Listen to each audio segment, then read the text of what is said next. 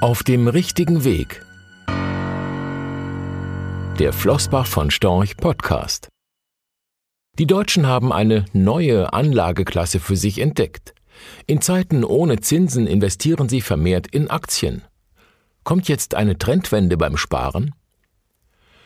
Im vergangenen Jahr haben die Deutschen so viel Geld in Aktien investiert wie noch niemals zuvor in diesem Jahrtausend.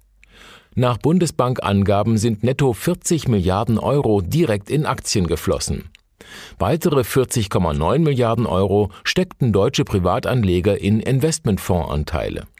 Ebenfalls ein Spitzenwert. Nur Anfang des Jahrtausends wurde noch stärker in Investmentfonds investiert. Offensichtlich ist die Erkenntnis gereift, dass es Anlagealternativen zum Sparbuch braucht. Aber haben die schon seit vielen Jahren vielfach zinsfreien Bankeinlagen auch zu einem nachhaltigen Umdenken im Anlageverhalten geführt? Die Antwort ist leider wenig erfreulich. Noch führten die Tiefstzinsen zu keinem grundsätzlich veränderten Anlageverhalten.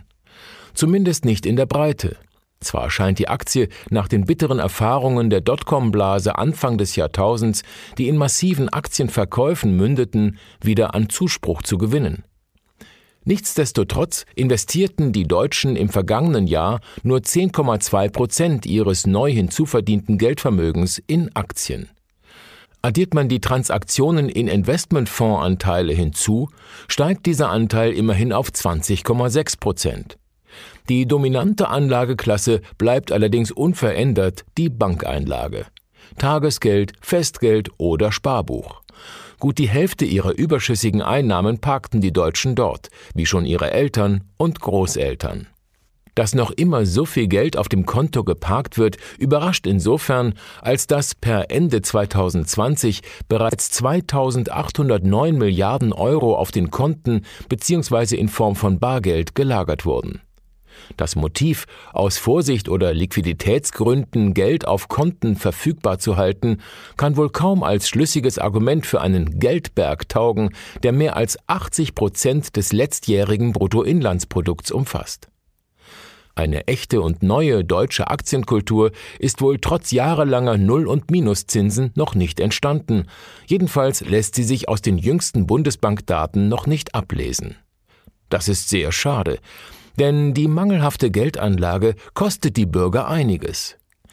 Hätten die Deutschen vor zehn Jahren bzw. am 31. Dezember 2010 nur 400 Milliarden Euro, also weniger als ein Viertel ihres damaligen Bargeld- und Einlagenbestands, in einen breiten Aktienkorb investiert, hätten sie am 31. Dezember 2020 nach Kosten und Steuern um mehr als 450 Milliarden Euro reicher sein können. Zugegeben, der Aktienmarkt hat sich in den vergangenen zehn Jahren auch im historischen Kontext sehr gut entwickelt. An der grundsätzlichen Lage ändert dies aber nichts. Wer in den vergangenen zehn Jahren sein Vermögen real erhalten wollte, konnte nicht auf Bankeinlagen bauen und seitdem haben sich die Aussichten auf höhere Zinsen weiter eingetrübt. Wir meinen, es ist höchste Zeit, sich mit den Alternativen zu den beliebten, aber unverzinsten Konten zu beschäftigen. Schließlich ist bei Nullzins und Inflation nur eines sicher, der Kaufkraftverlust. Aktien können in diesem Umfeld einen wesentlichen Baustein der Geldanlage darstellen, um die Lücke des unverzinsten Sparbuchs zu schließen und somit langfristig zum realen Vermögenserhalt beitragen. Sparer sollten das Thema nicht unterschätzen. Schließlich geht es um wichtige Ziele, die Ausbildung der Kinder, Reserven für Notlagen oder eine auskömmliche Altersvorsorge.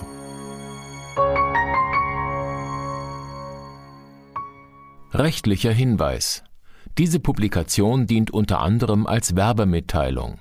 Sie richtet sich ausschließlich an deutschsprachige Anleger mit Wohnsitz bzw. Sitz in Deutschland, Österreich, Luxemburg und in der Schweiz. Die in dieser Veröffentlichung enthaltenen Informationen und zum Ausdruck gebrachten Meinungen geben die Einschätzungen von Flossbach von Storch zum Zeitpunkt der Veröffentlichung wieder und können sich jederzeit ohne vorherige Ankündigung ändern.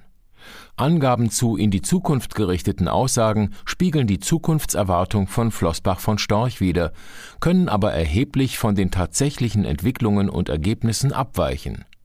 Für die Richtigkeit und Vollständigkeit kann keine Gewähr übernommen werden. Der Wert jedes Investments kann sinken oder steigen, und Sie erhalten möglicherweise nicht den investierten Geldbetrag zurück. Mit dieser Veröffentlichung wird kein Angebot zum Verkauf, Kauf oder zur Zeichnung von Wertpapieren oder sonstigen Titeln unterbreitet. Die enthaltenen Informationen und Einschätzungen stellen keine Anlageberatung oder sonstige Empfehlung dar. Sie ersetzen unter anderem keine individuelle Anlageberatung. Angaben zu historischen Wertentwicklungen sind kein Indikator für zukünftige Wertentwicklungen. Diese Veröffentlichung unterliegt Urheber-, Marken- und gewerblichen Schutzrechten.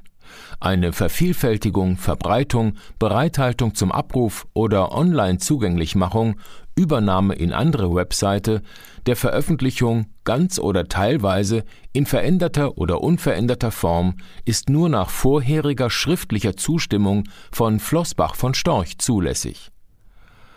Ein umfangreiches Glossar zu Themen und Begriffen finden Sie auf www.flossbachvonstorch.com/glossar/. Diese Veröffentlichung unterliegt Urheber-, Marken-, gewerblichen sowie wettbewerbsrechtlichen Schutzrechten. Copyright 2020 Flossbach von Storch. Alle Rechte vorbehalten